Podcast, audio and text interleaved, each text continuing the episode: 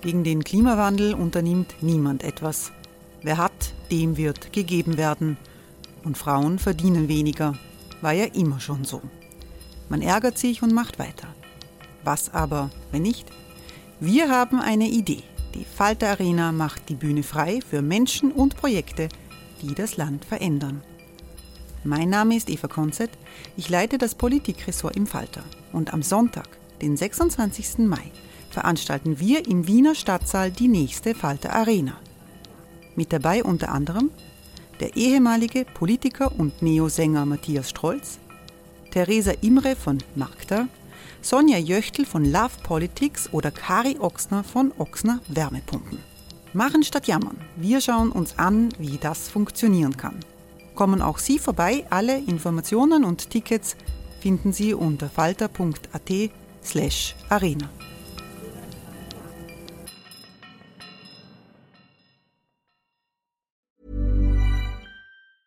Hey, it's Ryan Reynolds, and I'm here with Keith, co star of my upcoming film, If, only in theaters, May 17th. Do you want to tell people the big news? All right, I'll do it. Sign up now and you'll get unlimited for $15 a month in six months of Paramount Plus Essential Plan on us. Mintmobile.com slash switch. Upfront payment of $45 equivalent to $15 per month. Unlimited over 40 gigabytes per month. Face lower speeds. Videos at 480p. Active Mint customers by 531.24 get six months of Paramount Plus Essential Plan. Auto renews after six months. Offer ends May 31st, 2024. Separate Paramount Plus registration required. Terms and conditions apply if rated PG.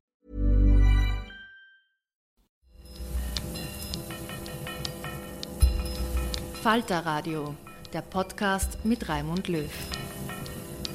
Sehr herzlich willkommen, meine Damen und Herren, zu einer Ausgabe des Falter Radios mit philosophischen Überlegungen zur aktuellen gesellschaftspolitischen Situation. Es geht um die Verirrungen des Neoliberalismus und wie ein Leben ohne Furcht vor sozialem Absturz von einem liberalen Zugang her gedacht werden kann. Die Proteste der Gelbwesten in Frankreich, Viktor Orbans autoritäre Pläne und der Goldschatz der FPÖ in Osttirol kommen ebenfalls zur Sprache. Besprochen wurde all dies bei einer Veranstaltung im Casino des Burgtheaters. Geladen war der Politikwissenschaftler Jan Werner Müller, der ein neues Buch herausgegeben hat. Es trägt den Titel Furcht und Freiheit für einen anderen Liberalismus. Gastgeberin im Casino am Wiener Schwarzenbergplatz des Burgtheaters war die Philosophin und Falterkolumnistin Isolde Karim in einer Situation, wo der Liberalismus so unter Beschuss ist von links und von rechts, hat dein Unterfangen, also die Suche nach einem positiven Liberalismusbegriff, da hat es etwas von einer Trümmerfrau. Also eine Suche nach verschütteten Traditionen. Und mir scheint, die zentrale Operation dabei ist, das Auseinanderglauben von Liberalismus und Neoliberalismus. Und deswegen möchte ich damit beginnen. Das ist eine Sisyphus-Arbeit der Entflechtung. Wie löst man heute eigentlich einen Liberalismusbegriff von Neoliberalismus ab? Also danke erstmal für die sehr freundliche Einführung. Danke auch für die Trümmerfrau. Das werde ich auch sofort auf die Website schreiben. Das ist viel wichtiger als die ganzen Geschichten mit irgendwelchen mehr oder weniger obskuren Sprachen. Wie kann man die beiden Begriffe voneinander trennen? Jetzt sehr verkürzt und vielleicht etwas zu polemisch für manche von Ihnen gesagt, anders als es zum Teil dargestellt wird, wo es dann heißt, naja, Neoliberalismus, das ist ja sowas wie libertär sein, möglichst alle Blockaden abbauen, dem freien Markt freie Bahn verschaffen etc. Anders als es solche Darstellungen nahelegen, ist der zentrale Wert des Neoliberalismus nicht wirklich Freiheit sondern der zentrale Wert des Neoliberalismus ist eigentlich Disziplin. Wie vielleicht auch in den letzten zehn Jahren etwas deutlicher geworden ist, als wir gemerkt haben, dass das, was Neoliberale zum Teil sehr pushen, eben nicht wirklich die Befreiung ist, sondern so etwas wie Austerität, wie Disziplinierung, zum Teil auch durch Märkte, zum Teil aber auch durch, wenn Sie so wollen, begleitende Maßnahmen, nicht nur für ganze Länder, sondern auch für einzelne Menschen, denen gesagt wird, du musst dich in gewisser Weise an die derzeitigen kapitalistischen Verhältnisse anpassen, du musst dich selber disziplinieren, du musst fit sein, du musst dich immer weiterbilden, du musst in dein Humankapital investieren, also eine ständige Ansprache, die den Leuten in gewisser Weise vorschreibt, wie sie zu agieren haben, wie sie sich zu ändern haben zum Teil. Also wird das völlig anderes als beispielsweise eher libertäre Denker es nahelegen würden, die wirklich sagen, also wirklich weg mit allen Regeln, totale Befreiung. Die haben mit so einer Form von Disziplinierung dann eher weniger am Hut. Also das heißt eigentlich, wenn ich dich recht verstehe, dass du sagst, Neoliberalismus ist eigentlich gar kein Liberalismus. Das ist ein Fake, ja, in Bezug auf diese Frage. In gewisser Weise ja. Und es ist ja auch ähm, nicht vielleicht ganz keine ganz so steile These, wenn man sich die Ursprünge dieses Phänomens, aber auch ganz konkret die Ursprünge des Wortes ein bisschen genauer anschaut. Das klingt dann immer so leicht verschwörungstheoretisch, aber ich denke, die meisten Historikerinnen und Historiker würden zustimmen dass das Ganze wirklich ganz konkret zurückgeht auf eine ganz bestimmte Veranstaltung Ende der 30er Jahre in Paris, wo sich alle möglichen Figuren, die Sie auch alle kennen, Friedrich von Hayek, Karl Popper, Raymond Aron, verschiedene andere, getroffen haben, vor dem Hintergrund einer Diskussion eben genau über Krise des Liberalismus. Und dieses Treffen ist auch dokumentiert und da kann man also wirklich wunderschön nachlesen, wie diese ganzen Figuren sagen, ja, was machen wir denn jetzt? Und ein, der, der Liberalismus ist ja in gewisser Weise diskreditiert. Es ist eine riesen, riesen Krise. Die Leute glauben nicht mehr an das, was wir eigentlich pushen wollen. Und irgendwann sagt dann auch jemand, wir müssen das auch irgendwie anders nennen. Ja, also dieser Begriff ist irgendwie verbraucht, das Wort hat sich auch verbraucht. Und dann sagt irgendjemand, vielleicht brauchen wir was anderes. Dann sagt er einer erst, vielleicht positiver Liberalismus. Und irgendjemand sagt dann, wie wär's denn mit neoliberal? Aber der gehaltvolle Punkt, der substanzielle Punkt ist, dass viele dieser Figuren, die dann später wieder auftauchen, in der Nachkriegszeit, also Hayek ist ein offensichtliches Beispiel, diese Leute sagen auch ganz klar, was wir wollen, ist auch nicht laissez-faire. Es ist nicht der Liberalismus, den manche von Ihnen mit dem Marktliberalismus aus dem 19. Jahrhundert assoziieren. Das hatte man im Grunde als gescheitertes Projekt angesehen. Man wollte etwas anderes, bewusst anderes. Also insofern ist diese, dieser Versuch, den Neoliberalismus von anderen Phänomenen zu trennen, jetzt auch nicht die überkandidelte Idee von Beobachtern oder von politischen Theoretikern oder auch von Historikerinnen und Historikern, sondern das haben die in gewisser Weise alle schon selber probiert. Aber diese Trümmerfrau setzt ja da ein, wo es ja sowohl von links als auch von rechts eigentlich eine massive Kritik gibt und wo es eigentlich eine, wo das eigentlich in einer Art von Ununterscheidbarkeit verhandelt wird. Also so von links kommen dann äh, Sachen wie, äh, der Liberalismus ist nur das, Feigenblatt des Neoliberalismus, wir haben ein Gesamtpaket. Also wie begegnet man so einer, wie begegnet man eigentlich so einer Kritik? Und was sagt man denen? Wenn man jetzt denen sagt, okay, die haben sich damals sozusagen das nur ausgedacht, das räumt sozusagen diese Kritik noch nicht aus. Es klingt natürlich erstmal immer fürchterlich pedantisch und professoral, wenn man sagt, es ist wirklich wichtig, Unterscheidungen zu treffen. Also, wenn ich nochmal an diesen berühmten Satz von Hannah Arendt erinnern darf, politische Urteilskraft besteht darin, dass man Unterscheidungen trifft. Dass man eben nicht sagt, es ist irgendwie alles ein Ding oder es gibt immer ein Gesamtpaket, das kann man gar nicht aufschnüren. So ist es halt nicht. Und der spezifische Versuch, vielleicht erfolgreich, vielleicht nicht, in diesem Projekt war halt zu sagen, nein, es, Liberalismus ist nicht nur ein Ding, sondern das ist eine ganz komplexe Konstellation von verschiedenen Traditionen oder wie Judith Sklar, die mir so ein bisschen geholfen hat bei dem Trümmern ausgraben, es mal gesagt hat, es ist eine Tradition von Traditionen. Da muss man nicht immer alles zusammen, nicht immer alles zusammenschmeißen. Und die Befürchtung ist einfach, dass wenn Kritiker, ob nun von links oder von rechts, sagen, nein, das gehört immer alles zusammen, dass sie dann vielleicht auch Sachen wegschmeißen, die wir vielleicht eigentlich besser behalten sollten.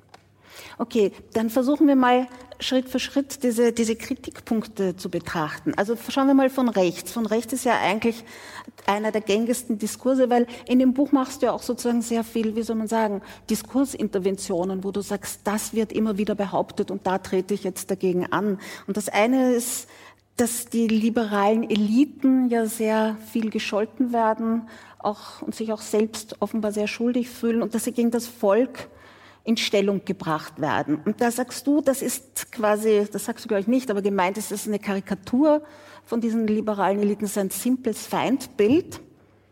Und meine Frage wäre, aber etwas muss man doch sagen. Es gibt ja eine Hegemonie, also es gibt ja eine Vorherrschaft einer gewissen neuen Mittelschicht. Es gibt eine Entwertung von alten, von einer alten Mittelschicht die auch eine massive, und zwar ökonomisch und kulturell und sozial.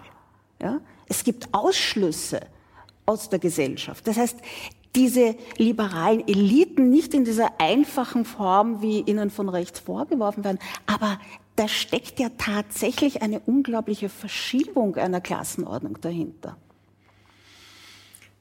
Also auch hier wieder auf die Gefahr, dass es sehr pedantisch klingt, würde ich versuchen, erstmal sozusagen diese Begriffsgeschichte und diesen Versuch einer Neusortierung mit gewissen Theoriebausteinen oder auch Theorietrümmern, um im Bild zu bleiben, das erstmal zu trennen von sozusagen der soziologischen Sicht auf das, was eigentlich im Moment passiert. Bei den Begriffen und auch kann man auch ganz offen so sagen, denke ich, im politischen Kampf ist es ja so, dass wir vor allem ein, eine Art einen Angriff von rechts erleben, wo verschiedene, auch sehr smarte und manipulative Figuren, wie beispielsweise Wladimir Putin oder Viktor Orban, uns ständig sagen, der Terrorismus ist obsolet, ähm, das ist eine ganz heuchlerische Veranstaltung von sogenannten kosmopolitischen liberalen Eliten. Das ist auch irgendwie nur was für Gewinner oder für die ganz Starken und denen zeigen wir es jetzt mal so richtig. Und gleichzeitig auf perverse Weise wird aber auch denjenigen, die beispielsweise Ansprüche auf Schutz anmelden, dem, was zum Teil ja als liberale Identitätspolitik verdammt wird, also MeToo oder Black Lives Matter oder ähnliche Bewegungen, denen wird aber auch vorgeworfen, dass die irgendwie zu liberal seien und in gewisser Weise jetzt einen Angriff täten auf beispielsweise das vermeintlich, das vermeintlich wahre, wahre Volk. Und was ich erstmal sagen möchte, ganz, ganz simpel, ist, dass diese Darstellung, dass Liberalismus und vor allem auch das Einfordern von Rechten, dass das irgendwie so eine Art Luxusgut wäre oder nur was für die ganz Starken, dass das mit Verlaub grundfalsch ist. Dass es eigentlich wirklich diejenigen sind, die erstmal schwach sind, äh, die erstmal hinten dran sind, die erstmal vielleicht auch aus einer Minderheitenposition agieren, dass für die Liberalismus besonders wichtig ist und dass es eben nicht das Luxusgut von irgendwelchen, von irgendwelchen Eliten ist. Können wir vielleicht später noch vertiefen, was die soziologische Seite angeht. Ähm, denke ich, ist es natürlich, natürlich gibt es Eliten und ich würde auch völlig zustimmen, dass sich da Verschiebungen, dass sich da Verschiebungen abspielen. Gleichzeitig ist aber so diese ganz simple Teilung. Hier die vermeintlich liberalen Eliten und da die Abgehängten oder das einfache Volk oder in dieser glaube ich, auch in, in Österreich wahrscheinlich, denke ich, sehr beliebten Unterscheidung von David Goodhart. Also hier die Anywheres, die überall arbeiten können, die ständig auf Achse sind, hochmobil auf der einen Seite, auf der anderen Seite die Verwurzelten, die Somewheres, die also buchstäblich irgendwie in ihrem Dorf fest, fest, festhocken. Dass das in einer ganzen Reihe von Hinsichten mit Verlaub einfach zu simpel ist. Und ein ganz, denke ich, offensichtlicher soziologischer Einwand ist erstmal, dass die wirklich entscheidenden Eliten, und mit Verlaub, das bist nicht du und das bin nicht ich, dass diese Eliten immer noch enorm national sind.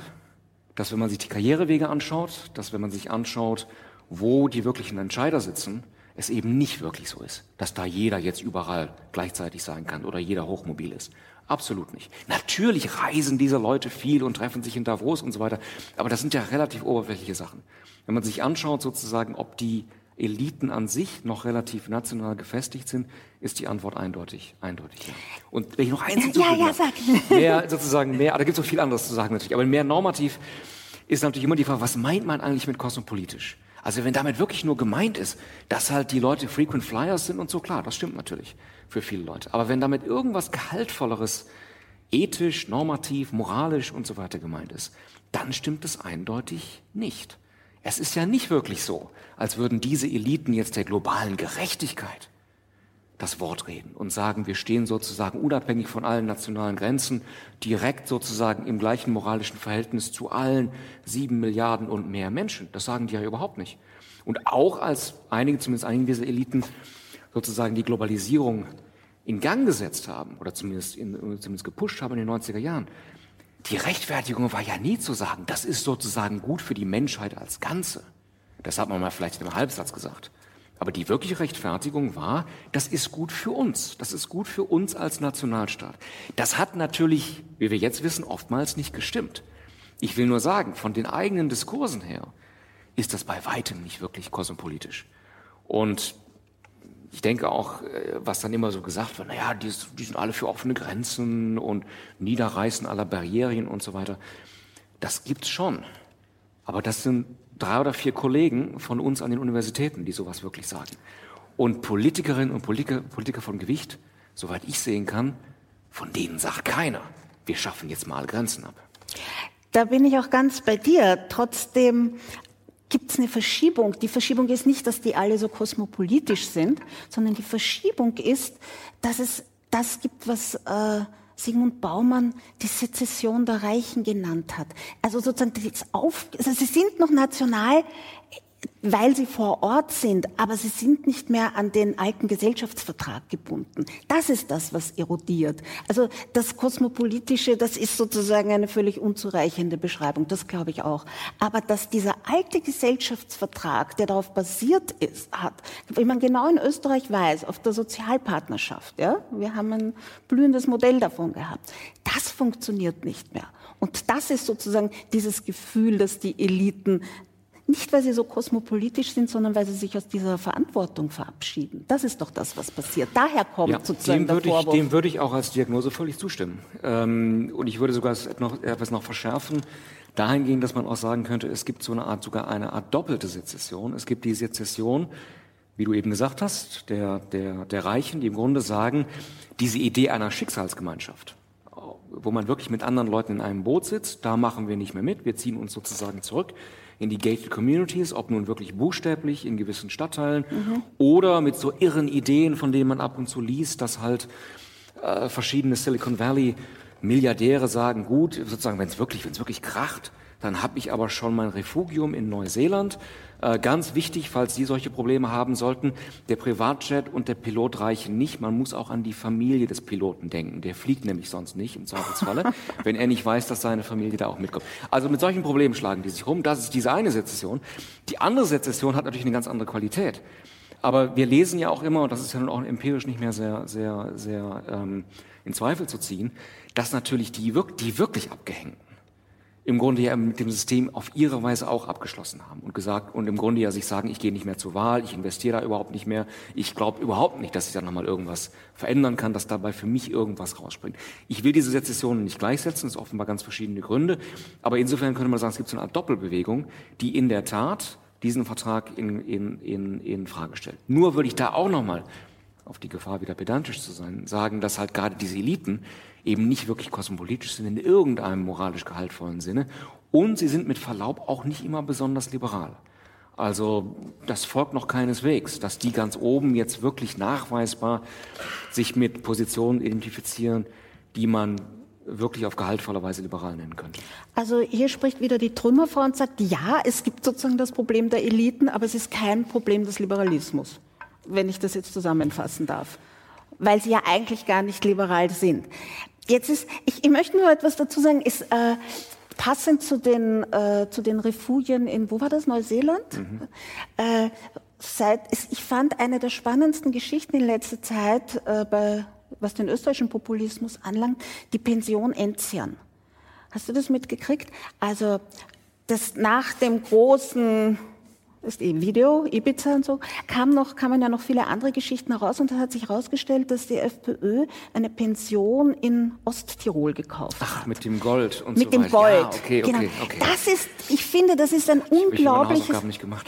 das ist ein unglaubliches Sinnbild, dass man sagt, wir rechnen so fix, dass unsere eigenen Phantasmen sich durchsetzen, dass dieses ganze System in die Luft fliegt, dass wir sogar ein Haus ankaufen, dass wir uns in dem Moment, im gegebenen Moment zurückziehen können, wo wir auch schon Gold gehortet haben, für den Fall, dass nämlich auch sozusagen die, die, das, die Finanzwelt in die Luft mhm. springt. Also das ist, glaube ich, das finde ich wirklich ein, ein ganz wichtiger Punkt für diese Art von Auflösung des Gesellschaftsvertrags dass man das auch ganz materiell äh, vorantreibt. Ähm, also um nochmal auf dieses, auf dieses Auflösung des, des Gesellschaftsvertrags zu kommen. Ich glaube aber, es lässt sich nicht diese Art von Auflösung, was man ja zum Beispiel auch gesehen hat bei den Gelbwesten-Protesten, ja, das war ja genau auch so eine, nicht? Wir reklamieren uns eigentlich da wieder hinein in eine Art von äh, Beteiligung an der Gesellschaft, aus, aus, der wir ausgeschlossen sind, schon alleine, weil wir nicht mehr Autos haben, mit, also weil wir den Benzin nicht mehr zahlen können, um dorthin zu fahren. Das sind alles meiner Meinung nach aber, ähm, oder das wird doch alles sozusagen als Effekte des Neoliberalismus gewertet. Das sind Folgen, dass der Neoliberalismus etwas ganz Wesentliches getan hat. Er hat nämlich kein eigenes Gesellschaftsmodell kreiert. Er hat ein ökonomisches Modell, das unglaublich brutal ist. Aber was man sieht, er hat auch ein unglaubliches Defizit produziert, dass er nämlich keine Gesellschaftsform entwickelt hat. Da wäre ich mir zumindest, was den Anspruch einiger derjenigen, die wirklich hinter diesem Projekt gestanden haben, nicht ganz so sicher. Ich würde zustimmen, dass es sicherlich nicht so funktioniert hat, wie man es sich zum Teil vorgestellt hat. Aber diese Vorstellung, da sei es dann wirklich nur immer um Sachen gegangen wie äh, Gier ist geil und jeder soll sich nur bereichern und jeder soll sich also nur dem Konkurrenzkampf aussetzen, so einfach war es auch nicht. Diese Leute waren ja auch nicht blöd. Die haben ja auch gewusst, wir müssen irgendwie die Frage beantworten, wie eine Gesellschaft zusammengehalten werden soll.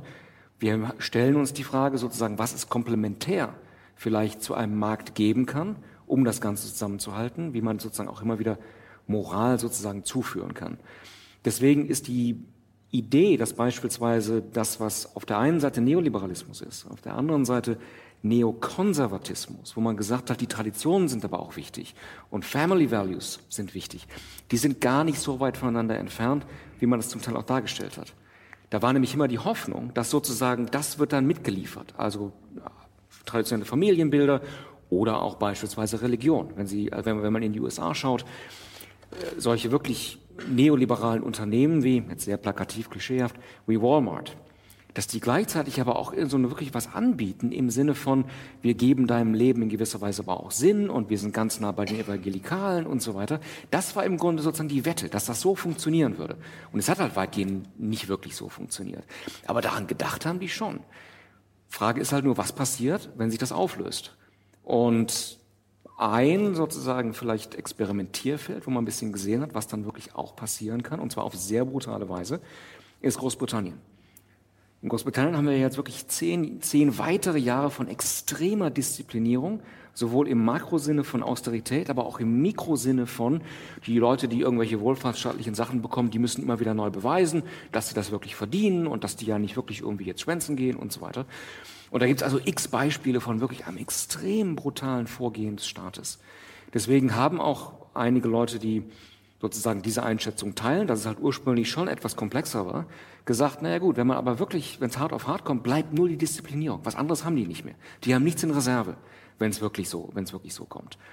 Und vor dem Hintergrund ist es, denke ich, schon richtig, dass man merkt jetzt wirklich, es, es, es, es funktioniert so nicht mehr. Aber wir wissen natürlich auch nicht, welche wirklich effektiven Gegenbewegungen sich bilden können.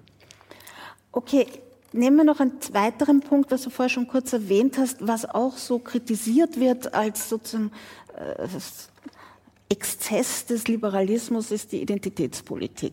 Und da möchte ich ganz kurz eine Stelle aus dem Buch vorlesen, eine ganz kurze Stelle, wo du sagst, was heute so nonchalant als Identitätspolitik abgetan wird, ist keine ethische Aufforderung zur maximalen individuellen oder kollektivkulturellen Selbstvervollkommnung. Es geht auch nicht um den Wunsch, in einem Land möglichst viele verschiedene, mehr oder weniger pittoreske Lebensformen nebeneinander zu haben. Vielmehr zielt sie darauf ab, Gleichheit vor allem auch in Form effektiver Gleichbehandlung durchzusetzen. Die Bewegung Black Lives Matter etwa hat sich nicht auf die Fahne geschri Fahnen geschrieben, einen apertistisch-differenziellen Liberalismus, also einem Liberalismus der Offenheit, auf eine weitere Gruppe auszudehnen. Es handelt sich schlicht um den zum Teil verzweifelten Versuch einer nicht so sehr indifferenten als eher ignoranten Mehrheit, die allgemein nachvollziehbare Erfahrung von Verwundbarkeit zu Bewusstsein zu bringen. Man fordert am Ende ein eigentlich selbstverständliches Grundrecht ein, nämlich nicht von der Polizei erschossen zu werden. Ähnliches ließe sich auch über MeToo sagen. Auch hier geht es nicht um skurrile Sondererfahrungen oder Rechte einer Minderheit, sondern um das Einfordern einer Grundfreiheit, nämlich der Freiheit, ohne Furcht vor Belästigung durch mächtige Männer zu leben. Und damit kommen wir eigentlich jetzt zu deinem positiven Begriff von Liberalismus, nämlich zum Liberalismus der Furcht. Was müssen wir uns darunter vorstellen? This is Paige, the co-host of Giggly Squad, and I want to tell you about a company that I've been loving, Olive and June. Olive and June gives you everything that you need for a salon quality manicure in one box. And if you break it down, it really comes out to $2 a manicure, which is absolutely insane. It's also so easy to get salon worthy nails at home with Olive and June. The difference between how your nails used to look when you did them yourself and now with the Manny system is a complete game changer. The best thing about Olive and June too is it's a quick dry. Dries in about one minute, lasts for five days, and full coverage in up to one to two coats. Visit oliveandjune.com slash perfectmanny20 for 20% off your first system. That's oliveandjune.com slash perfectmanny20 for 20% off your first system.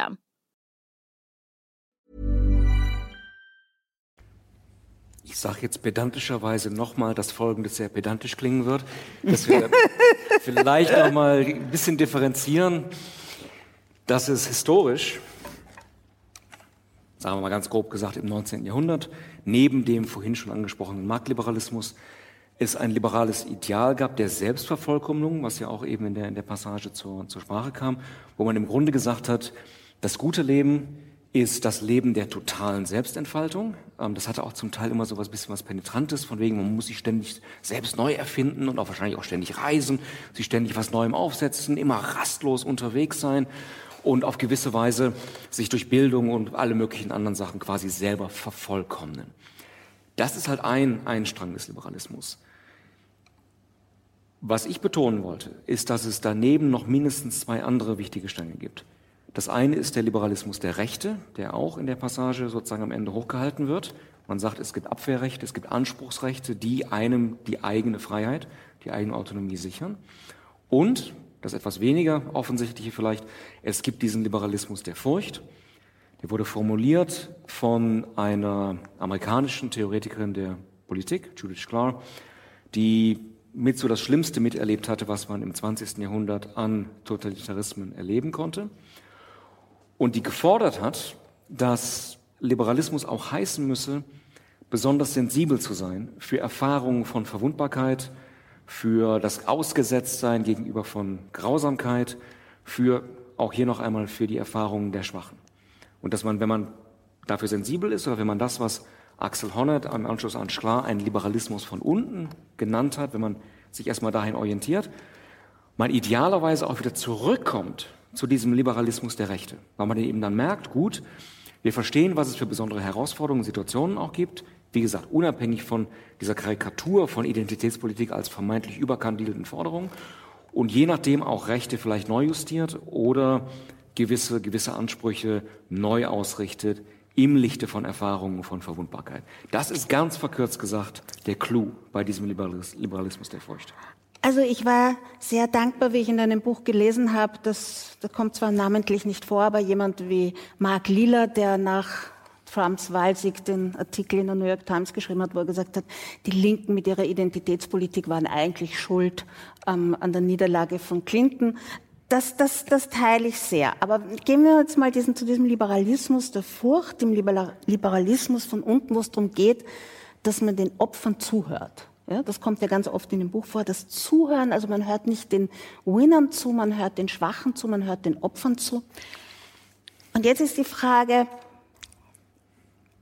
es braucht aber einen Resonanzraum. Nehmen wir MeToo, die ersten Erfahrungen bevor MeToo sozusagen durchgebrochen ist durch die Decke, hat ein Jahr vorher haben schon schwarze Frauen ihre Erfahrungen äh, von Übergriffen äh, erzählt. Das Zuhören ist nicht einfach ein Zuhören. Damit einem in der Gesellschaft zugehört wird, braucht es überhaupt einen Resonanzraum, in dem diese Stimmen gehört werden. Also mit dem Zuhören allein ist es nicht getan, nicht? Sicherlich. Es, es ist auch sozusagen nicht getan, mit einer rein negativen Herangehensweise. Das ist diesem spezifischen Liberalismus auch immer wieder vorgeworfen worden, dass man gesagt hat, na ja, natürlich ist das wichtig mit solchen Leidenserfahrungen, aber um damit irgendwas politisch oder auch philosophisch anfangen zu können, brauchen wir aber auch positive Gegenbilder. Jetzt nicht im Sinne von, hier muss gleich die Utopie mitgeliefert werden immer, aber im Sinne von, wir brauchen auch sozusagen Prinzipien, die man positiv wenden kann, um dann irgendwie ein Gerüst zu bauen von Begriffen, auch von Rechten letzt, letztendlich. Da würde ich völlig zustimmen. Und natürlich hängt es sehr davon ab, in welchen, in welchen Öffentlichkeitsräumen manches sag, überhaupt sagbar werden kann. Oder manches wird ja sogar auch gesagt, aber man Aber versteht wo es es einfach nicht. wird. Ja, wo es hörbar wird oder auch als Genau. das verstanden wird, was jemand damit eigentlich, eigentlich, eigentlich sagen will. Ähm, das ist sicher, das ist sicherlich richtig. Äh, aber das ist sozusagen fällt dann mit Verlaub auf uns zurück, ja, weil wir können ja nicht sagen, ach, mit dem Zuhören, das ist aber so schwierig. Ich verstehe jetzt gar nicht, worum es da genau geht. Das kann man jetzt nicht an irgendjemand anders delegieren und sagen, das muss aber jetzt erstmal irgendjemand für uns aufbereiten. Wobei natürlich man auch wiederum sagen könnte, das ist eigentlich auch Teil von gut funktionierenden Medien, also ohne jetzt billige Medienschelte betreiben zu wollen, von gut funktionierenden Medien, dass sie sagen, naja, vielleicht haben wir auch unsere eigenen blinden Flecke und vielleicht haben wir auch schon mal so manche Sachen gehört und aber nie, nie, nie eingestiegen, haben das nie weiterverfolgt. Also das ist, es geht nicht nur um den Einzelnen, der jetzt sozusagen ständig rumrennen muss und sagt, ich, wem kann ich jetzt gerade mal zuhören mit seinen Leidenserfahrungen? Das natürlich, das natürlich nicht. Außerdem vielleicht noch erwähnenswert, es soll jetzt auch, weil das ja zum Teil auch so dargestellt wird, es- es soll jetzt möglichen Opfern nicht ein Monopol zugesprochen werden auf die sozusagen auf die Interpretation ihrer eigenen Erfahrungen oder auf das politische Weiterdenken von diesen Erfahrungen. Also unser, unser Kollege äh, Thomas McCarthy hat das mal so ausgedrückt, die Opfer müssen das erste Wort haben. Aber sie müssen nicht immer automatisch das letzte Wort haben. Das kann dann Teil eines, einer, einer weiteren Diskussion sein. Ähm, das ist jetzt nicht so, dass man sozusagen damit carte blanche gibt an jeden, der sozusagen gewisse Minderheitserfahrungen erstmal in die, in, in die Öffentlichkeit bringt. Aber dazu zweierlei. Erstens einmal der französische Demokratietheoretiker Pierre Rosan Vallon hat einen ein Projekt ins Leben gerufen, das heißt Raconter la vie, ja, deine Lebensgeschichte erzählen. Und sie haben begonnen aufzuzeichnen, Leuten, äh, migrantische Jugendliche, wer auch immer, alle haben ihre Geschichten erzählt. Aber in diesem Übermaß an Erzählungen und Geschichten ist das einfach untergegangen. Das heißt, ich glaube, sozusagen die Kapazität des Zuhörens für für, zu also dass man Opfern zuhört, die ist doch sehr begrenzt.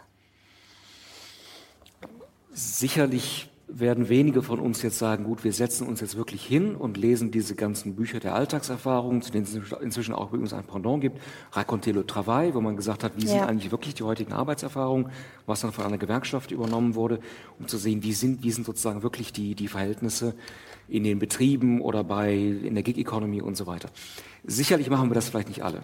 Aber gleichzeitig ist es ja nun auch nicht so, denke ich, äh, so eine große Zumutung zu sagen, gut, man kann aber auch vielleicht durch die Aufbereitung durch Medien, zum Teil auch den, eigenen Versuch, sich gewissen Situationen auszusetzen, zum Teil auch durch die Wissenschaft vielleicht, schon zum Teil ein Gefühl dafür bekommen, was vielleicht die essentiellen Punkte sind. Also jetzt vielleicht auch nochmal sehr plakativ gesagt, aber äh, sozusagen, worum es bei Black Lives Matter ging, hat man, glaube ich, schon irgendwann verstanden. Ja, dass das, dass das eine, eine, ein unglaubliches Problem war, für das man aber in vieler Hinsicht lange einfach blind war. Und wo es wirklich die, sozusagen die direkte Sicht gebraucht natürlich nicht, natürlich nicht direkte Erfahrung, aber die direkte Sicht zum Teil auf diese dann gefilmten Handyvideos, wo man gesagt hat, Mensch, so ist das, so gehen die mit den Leuten um.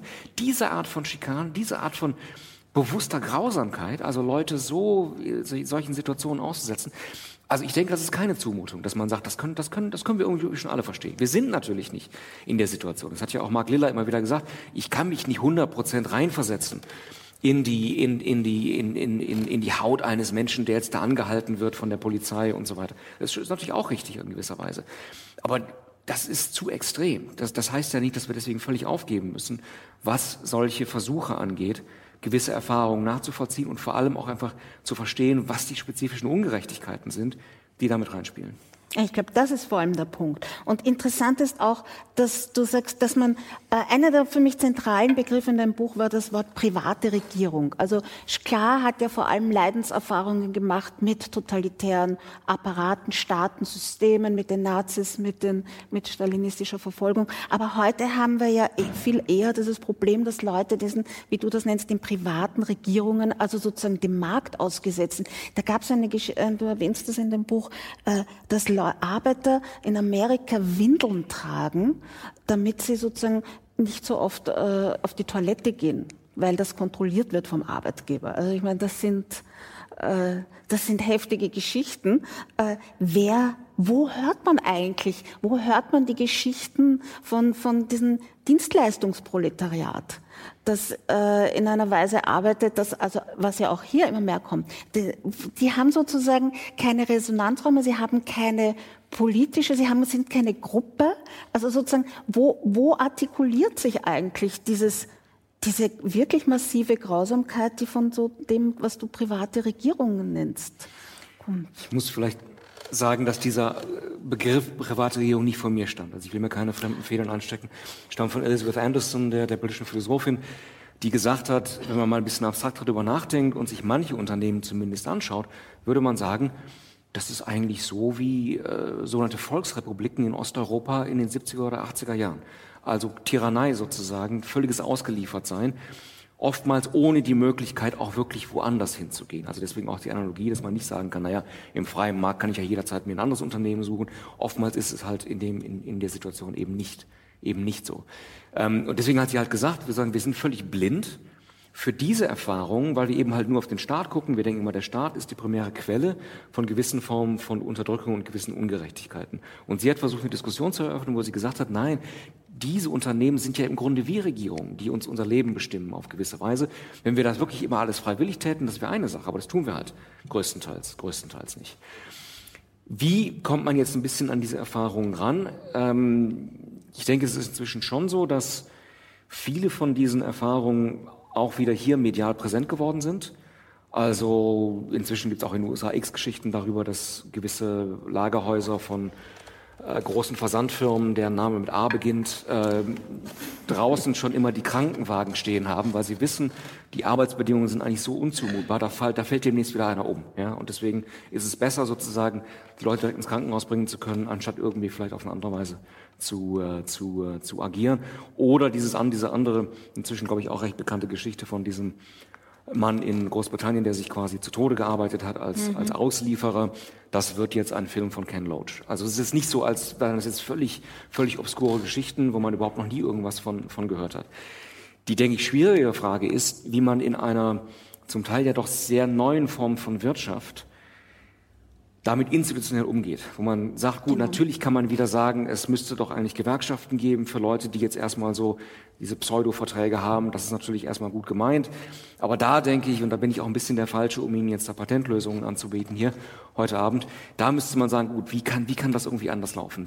Kommt man da wirklich weiter mit relativ traditionellen Vorstellungen von Mitbestimmung beispielsweise?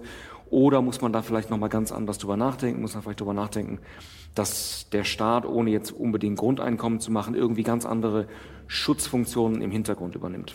Okay, also das heißt, wir kommen an den Punkt. Liberalismus der Furcht heißt einmal Zuhören der Opf den Opfern zuhören, diese Leiterfahrungen überhaupt einmal gesellschaftlich vernehmbar machen. Und dann ist klar, dann muss ein nächster Schritt gemacht werden, das, was, was du Liberalismus der Rechte nennst. Also wo es darum geht, dass man aufgrund dieser Leiterfahrungen auch Rechte durchsetzt und dass es um Gleichbehandlung kämpft. So, und da beginnt es aber jetzt sehr kompliziert zu werden. Weil du sagst zwar, man muss den Mächtigen Grenzen setzen.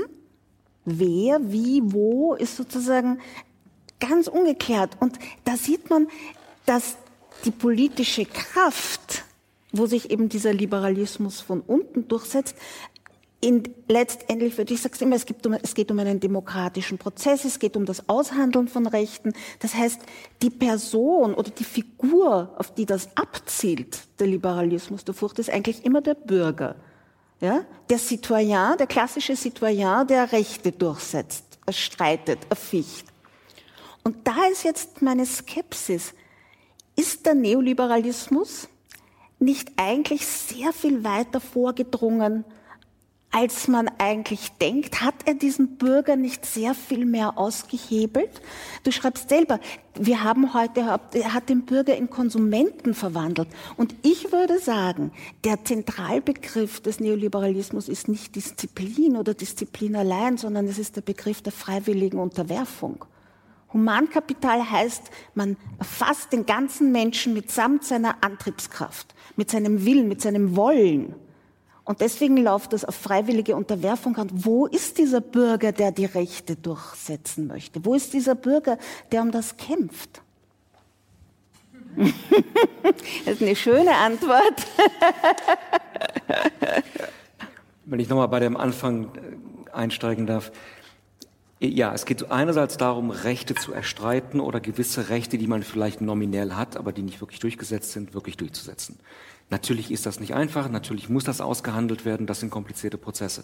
Aber das ist nicht so, als sei das noch nie irgendwo passiert oder wir wüssten überhaupt nicht, wie das, wie das geht. Es geht zum Teil aber auch um mehr informelle Normen, wie man miteinander umgeht. Das wird ja dann auch immer sehr, ist ja auch sehr beliebt, dass dann, also gerade auch in den USA, aber nicht nur in den USA, dass zum Teil auch Leute, die sich selber als Liberale bezeichnen, also gerade auch Liberale in Europa, beispielsweise, äh, die dann auch für sich selbst als liberal bezeichnende äh, Zeitung, beispielsweise in der Schweiz, ständig schreiben, ähm, dass die dann sagen, ja, das ist aber alles politische Korrektheit, das ist alles so schlimm und man darf ja gar nichts mehr sagen und man muss ja ständig Rücksicht nehmen auf irgendwelche skurrilen mhm. Sonderwünsche und Sonderidentität, kommt man ja gar nicht mehr mit und so weiter. Ja. Ähm, natürlich fallen einem da immer gewisse Extrembeispiele ein, wie also wirklich an irgendeinem College in den USA mal jemand, der eigentlich wirklich wissenschaftlich was zu sagen hat, der Mund verboten wird. Das kann man schon finden. Das ist nicht so, als ich will nicht sagen, dass es sowas überhaupt nicht existiert oder dass es nur Karikatur ist.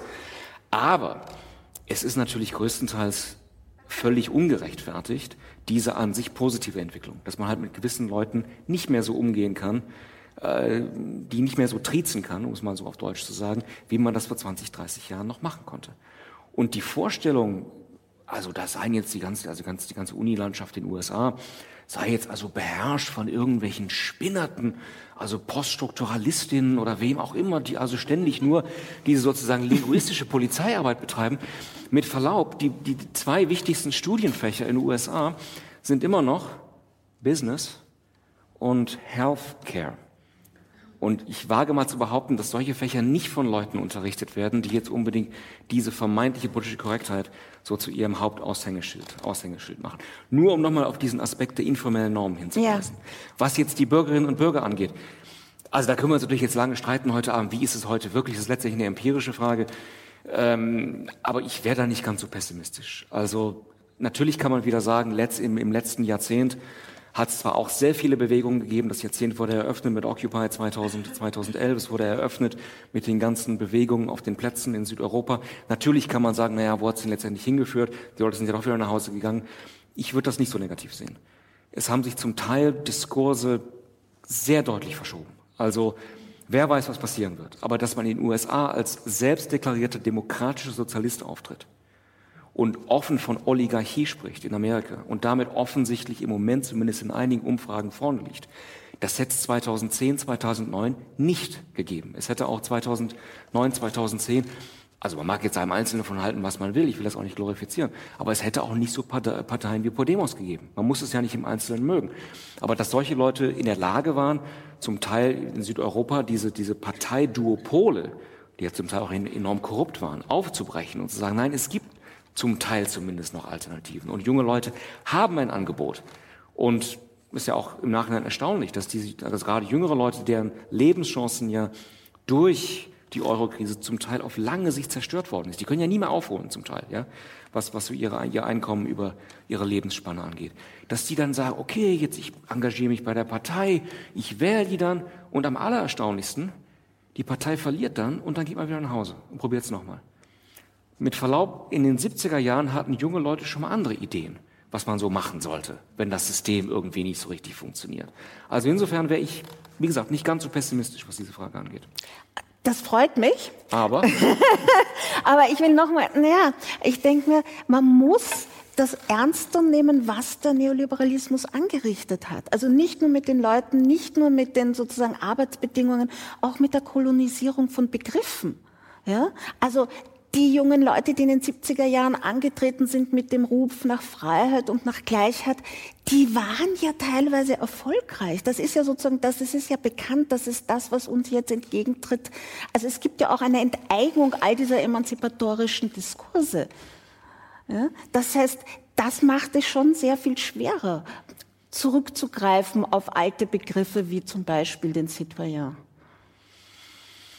Also ich teile diese ganze Erzählung vom sogenannten progressiven Neoliberalismus. Das ist ja die Idee, dass sozusagen die Entfesselung des Kapitalismus einherging mit sozusagen der zum Teil illegitimen, aber zum Teil vielleicht auch legitimen Aneignung von gewissen Idealen von jetzt mal sehr salopp gesagt 68 mhm. und, und den Folgen. Ähm, sodass sozusagen jetzt auch sehr, sehr plakativ gesagt halt klar, ähm, Google ist natürlich auch für Frauenrechte und gegen Diskriminierung und so weiter. Aber warum? Weil wenn man sozusagen weniger diskriminiert, dann kann man die Leute ja noch besser ausbeuten. Ja, dann kriegen wir ja alle in den Arbeitsmarkt und mit noch brutaleren Bedingungen. Das ist nicht 100% falsch. Ähm, ich denke nur dieser Zwischenschritt, wo man sagt, na ja, diese Aneignung hat ja dann stattgefunden und das hat, ist ja schon in den 90er Jahren passiert und so weiter. Da würde ich historisch das ein bisschen anders sehen. Also es war nicht so, als seien beispielsweise die Clinton-Regierung oder Tony Blair, die ja mit ihrem dritten Weg mhm. teilweise sehr reüssiert haben in den 90er Jahren, die haben nicht große Emanzipationsschübe vorangebracht. War das in Ordnung, in der amerikanischen Armee schwul zu sein in den 90er Jahren? Nee, war nicht in Ordnung. Also das würde ich erst noch mal bewiesen bekommen haben wollen, dass das wirklich auf dieser Seite so verdammt, so verdammt äh, progressiv war. Nee, das kommt daher, die, die, diese Erzählung kommt daher, dass man sagt, eben, die liberalen Eliten, die sich durchgesetzt haben, die sich mit ihren sozusagen Werten, Normen äh, durchgesetzt haben, dass die sozusagen das mittransportiert haben, weil sie jetzt ja sozusagen am Drücker sind. Also daher kommt ja diese, diese Verkehrung. Interessant ist aber auch dieser Begriff der Furcht in diesem Liberalismus der Furcht, der hat ja sozusagen auf der anderen Seite ein, ein Pendant, nämlich auf der Seite der Macht. Und das ist etwas, was wir in Österreich ja gerade in ganz vor immer wieder erlebt haben und gerade auch in letzter Zeit, nämlich die Furcht vor den Minderheiten.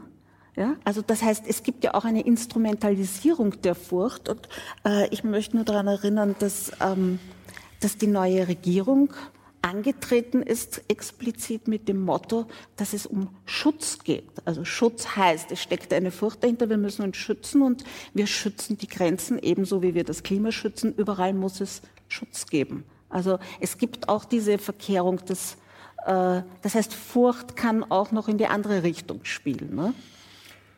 Einer der, ich zitiere jetzt aus dem Gedächtnis, einer der entscheidenden Sätze von der vorhin erwähnten Judith Klar war zu sagen, wir müssen uns fürchten vor einer Gesellschaft furchtsamer Menschen. Also das hat das Ziel genau auf diese Strategien von, jetzt mal sehr salopp gesagt, in unseren Zeiten Rechtspopulisten, die ja sozusagen als politisches Geschäftsmodell die ständige Spaltung der Gesellschaft haben, die zwar zum Teil immer sagen, wir möchten das ganze Volk vereinen, aber die ja eigentlich darauf zielen, zu spalten, Furcht zu erzeugen, auch gerade Furcht vor Minderheiten, Furcht vor Außenseitern.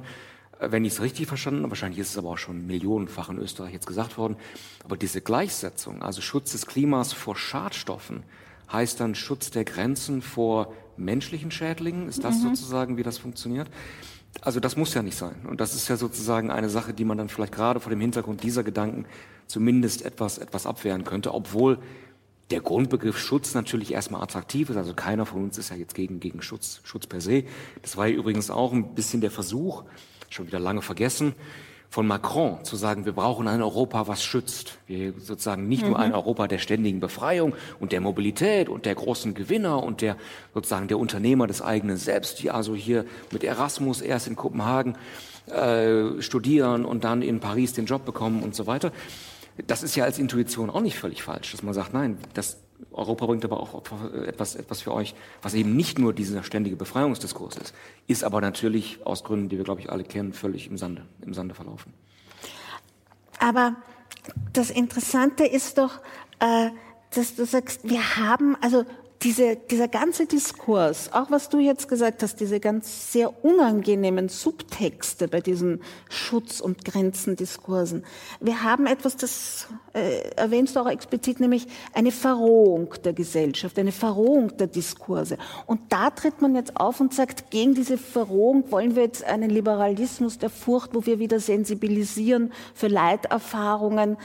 Es ist, es ist ein, sozusagen, es ist ein, eine schwierige Auseinandersetzung. Oder sagen wir noch mal anders. Äh, es gibt, es gibt ja gerade von Seiten der, der Konservativen oder der Rechtspopulisten unglaubliche Immunisierungsstrategien gegen Leiterfahrungen. Ich erinnere an die, an die Rede, wo man gesagt hat, wir werden uns an die hässlichen Bilder gewöhnen müssen. Ja? Wir werden uns an die hässlichen Bilder an den Grenzen gewöhnen müssen. Das heißt, wir machen eine Immunisierungsstrategie. Wir lassen uns sozusagen nicht unter Anführungszeichen erpressen von den hässlichen Bildern. Wir lassen sozusagen diese Leiterfahrungen eben nicht zu, wir, wir geben denen keinen Resonanzraum. Genau das. Also da gibt es ja auch eine Auseinandersetzung um diese, um diese Leiterfahrungen. Da würde ich zwei Sachen zu sagen. Erstens stimmt das völlig, also würde ich auch sagen, es, es gibt diese Immunisierungsstrategien. Die Frage ist nur da auch ein bisschen im Vergleich zu was oder zu wann früher, wo das angeblich alles völlig anders gewesen ist. Wir haben ja inzwischen ja. sehr viel mehr Akteure und Akteurinnen im Raum, die Sachen sagen, die früher überhaupt nicht gesagt wurden oder die überhaupt nicht zum Thema gemacht wurden und zum Teil die Erfahrungen, über die wir vorhin schon gesprochen haben. Also da kann es dann zum Teil so aussehen, auch im Rückblick von wegen, das war irgendwie alles kompakter oder es war irgendwie einvernehmlicher, aber natürlich um den Preis, dass manche Leute eben überhaupt nicht geredet haben oder dass man von manchen Sachen überhaupt nicht gehört hat. Also insofern denke ich, ist es, ist es sozusagen sollte man die Rechnung nicht ganz so einseitig zum Teil, zum Teil aufmachen. Die zweite Bemerkung wäre, dass es vielleicht jetzt auch ein bisschen so klingt, als sei das alles so ein, so ein etwas hilfloser Appell jetzt an die Einzelnen, sagen, nun seien Sie doch mal ein bisschen mitleidiger oder gucken Sie doch mal gerade, wer da so leidet und so weiter. Das kann man natürlich keinen Einzelnen jetzt so einfach aufbürden. Das Ganze ist natürlich zum Teil auch eine strukturelle Frage oder institutionelle Frage.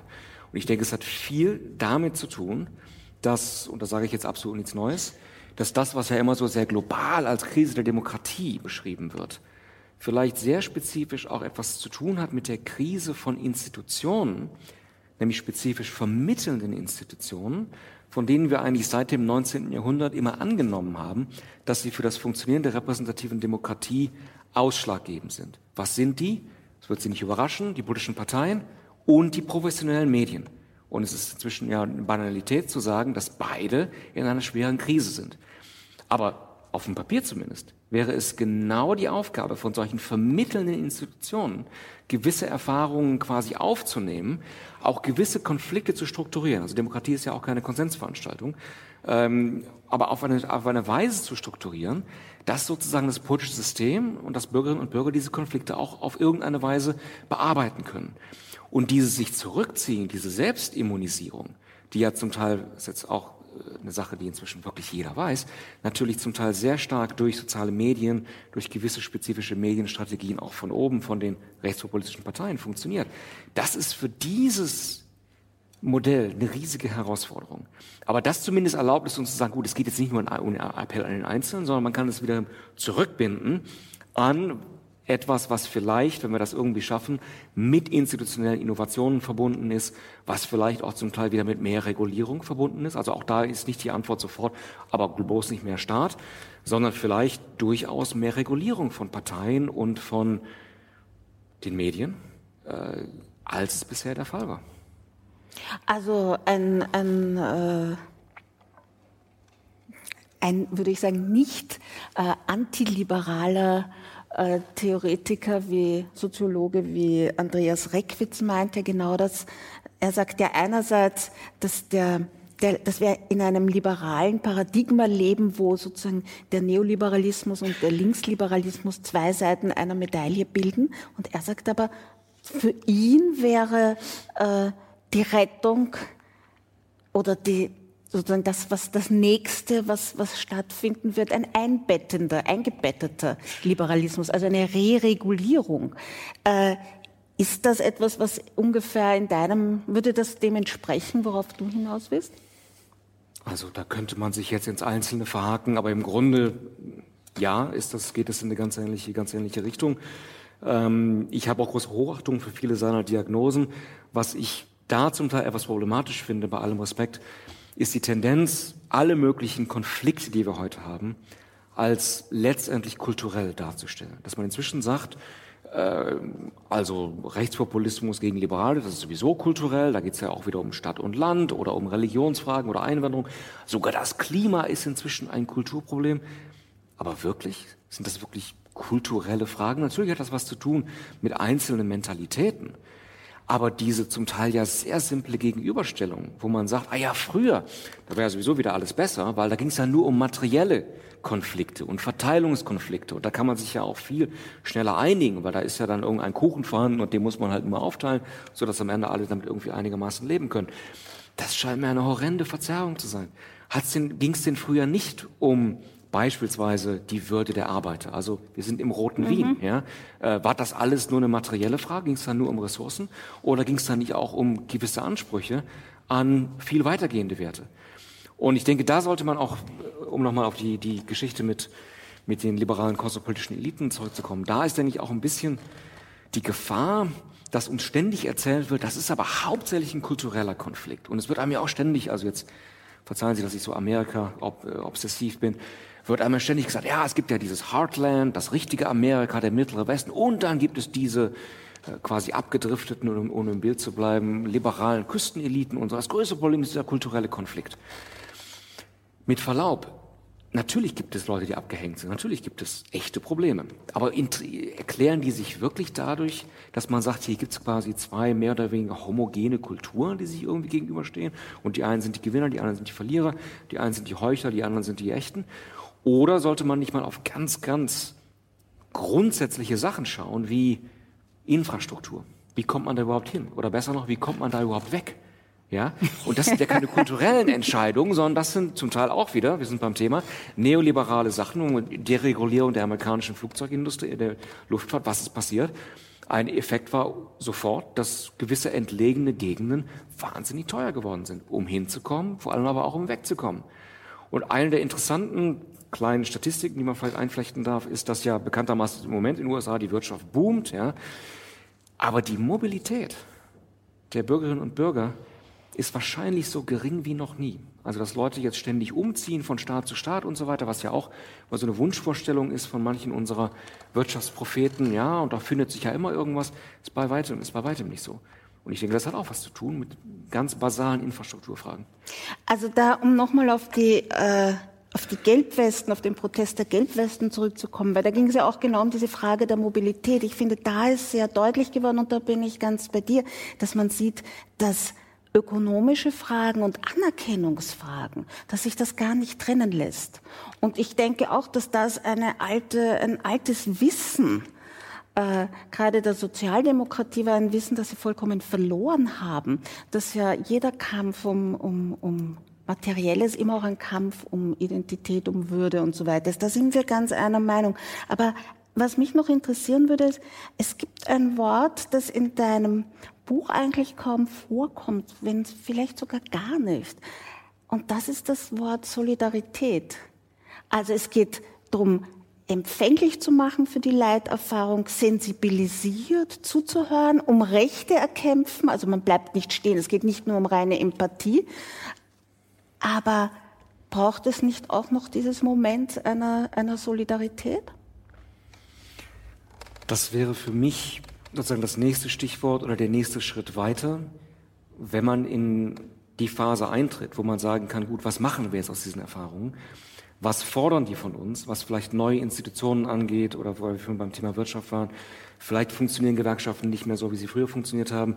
Wie gibt es vielleicht neue Formen der Solidarisierung, die sich dann auch in gewissen vielleicht neuen Organisationsformen ausdrücken können. Weil Solidarität ist ja nicht erstmal, ich höre zu oder ich genau. sozusagen, ich, ich erkämpfe Rechte, sondern das ist ja auch sozusagen, ich stehe füreinander ein. Aber das braucht ja auch gewisse Hintergrundbedingungen, die eben letztendlich auch wieder nicht nur subjektiv sind, sondern die sich irgendwie in Institutionen festmachen sollen. Also ich werde du wirst erleichtert sein, ich bin da gar nicht dagegen. ähm, aber das ist sozusagen nochmal ein ganz anderes, ganz anderes äh, Kapitel, was man da aufmachen müsste. Siehst du vielleicht anders, ich merke schon. Na, ich denke mir nur, wir haben so massive Probleme. Und ich würde sagen, der Neoliberalismus ist ja eigentlich in einer wahnsinnigen Krise. Eigentlich schon seit 2008. Man versteht gar nicht, warum dieses eigentlich erschlafte System, das so viele Leute so unglücklich macht, warum existiert das eigentlich noch? Warum funktioniert das dauernd weiter? Und wenn man, jetzt sagst du, okay, was uns rausführt aus der, Krise, aus der Krise des Neoliberalismus ist sozusagen, wir brauchen einen neuen Liberalismus. Das ist schwierig, ja. Deswegen habe ich am Anfang gesagt, du bist alleine um mit dieser Botschaft durchzukommen. Ich meine, es ist ja sozusagen waghalsig heute zu sagen, die Lösung aus der Krise ist Liberalismus oder mehr Liberalismus oder ein anderer Liberalismus. Das ist ja sozusagen gewagt. Ja, ja wobei, jetzt ohne tief stapeln zu wollen, dieses kleine Bändchen ist jetzt auch nicht die Lösung der Krise. Das ist auch nicht das der Anspruch. Das ist also wirklich nur eine ganz, äh, jetzt kauft bestimmt keiner mehr, eine ganz spezifische Intervention in einer ganz spezifischen Debatte, wo auch, das lasse ich mich auch gerne kritisieren für, wo man natürlich ein bisschen immer in Gefahr schwebt, dass sozusagen man sich die Begriffe oder auch die Konfliktlinien vorgeben lässt von der anderen Seite. Also weil Putin und Orban den Liberalismus attackieren, sozusagen machen wir uns das zu eigen und sprechen jetzt im Namen des Liberalismus wiederum gegen die. Das hat auch seine Gefahren. Andererseits, dieser Liberalismus der Furcht schien mir einfach als ein wichtiger Beitrag genau zu diesem spezifischen Komplex. Aber Krise der Demokratie ganz allgemein, das ist nochmal eine andere Frage. Wo man doch vielleicht wieder ein bisschen ansetzen kann, von wegen, warum, warum geht das immer so weiter? Ja, also wir, dieses System ist eigentlich in der Krise und trotzdem, wir schleppen uns von Jahr zu Jahr und wo sind eigentlich die Alternativen und so weiter. Also das ist natürlich auch eine empirisch komplexe Frage. Aber auf eine Hinsicht hat es wiederum etwas zu tun mit dem, über das wir auch schon gesprochen haben. Das hat natürlich etwas damit zu tun, dass halt mit Verlaub Rechtspopulisten uns auch ständig ablenken von einer gewissen Sicht mhm. auf diese Krise und uns halt ständig in Gang halten mit Kulturkampf und mit äh, Hassschüren gegen Minderheiten und mit irgendwelchen neuen Furchtszenarien. Das absorbiert natürlich auch verdammt viel an politischer Aufmerksamkeit. Ob man nun dafür ist oder ob man dagegen kämpft oder was auch immer, das ist halt eine Sache, die, die auch läuft. Es ist ja nicht so, als sei jetzt irgendwie alles still oder so, als würde gar nichts passieren. Und dass es dann halt auch so perfide Kombinationen gibt, wie jetzt auch sehr plakativ gesagt in Ungarn, wo dann einerseits Orban selber sagt, ich bin der große Antineoliberale, gleichzeitig aber den roten Teppich ausrollt für die deutsche Autoindustrie und sagt, hier, ihr könnt also quasi Bedingungen haben, die ihr, die, die, die ihr wollt. Ähm, das muss man ja auch erstmal sozusagen verstehen und fragen, wie kann man da ansetzen, wie kann man da was dagegen machen und so weiter. Also insofern wäre ich da auch wieder nicht ganz so pessimistisch. Es tut sich nichts, aber sozusagen die, äh, wie soll man sagen, die Neoliberalen oder die anderen sitzen jetzt auch nicht rum und, und äh, warten sozusagen darauf, dass mal jemand kommt und sie so richtig, so richtig unter Druck setzt. Ich möchte gerne mit diesem sehr schönen Akzent, dass man nicht so pessimistisch sein soll, äh, enden. Jan Werner Müller, ich danke dir vielmals für das Gespräch und Ihnen für die Aufmerksamkeit. Danke. Das war der Politikwissenschaftler Jan Werner Müller in einem Gespräch mit Isolde Karim. Die Veranstaltung fand am 29. Jänner 2020 im Rahmen der Reihe Apropos Gegenwart im Casino des Burgtheaters am Schwarzenbergplatz in Wien statt. Bei den Veranstaltern bedanke ich mich sehr herzlich für das Audiofile zu diesem Podcast. Ich verabschiede mich von allen, die uns auf UKW zuhören, im Freirad Tirol und auf Radio Agora in Kärnten. Grundlegende Fragen über Politik und Gesellschaft finden jede Woche Eingang im Falter. Daher hier mein Hinweis, ein Abonnement des Falter können Sie auch im Internet bestellen, wenn Sie noch keines haben. Das geht über die Internetadresse abo.falter.at. Anna Goldenberg betreut die Technik. Ich verabschiede mich bis zur nächsten Folge.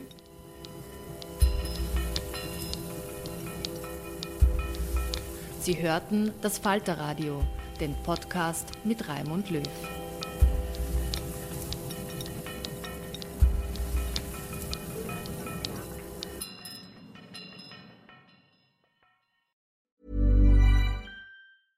Imagine the softest sheets you've ever felt. Now imagine them getting even softer over time. That's what you'll feel with Bowl and Branch's organic cotton sheets. In a recent customer survey, 96% replied that Bowl and Branch sheets get softer with every wash. Start getting your best night's sleep in these sheets that get softer and softer for years to come. Try their sheets with a 30-night guarantee. Plus, get 15% off your first order at bowlandbranch.com. Code BUTTERY. Exclusions apply. See site for details.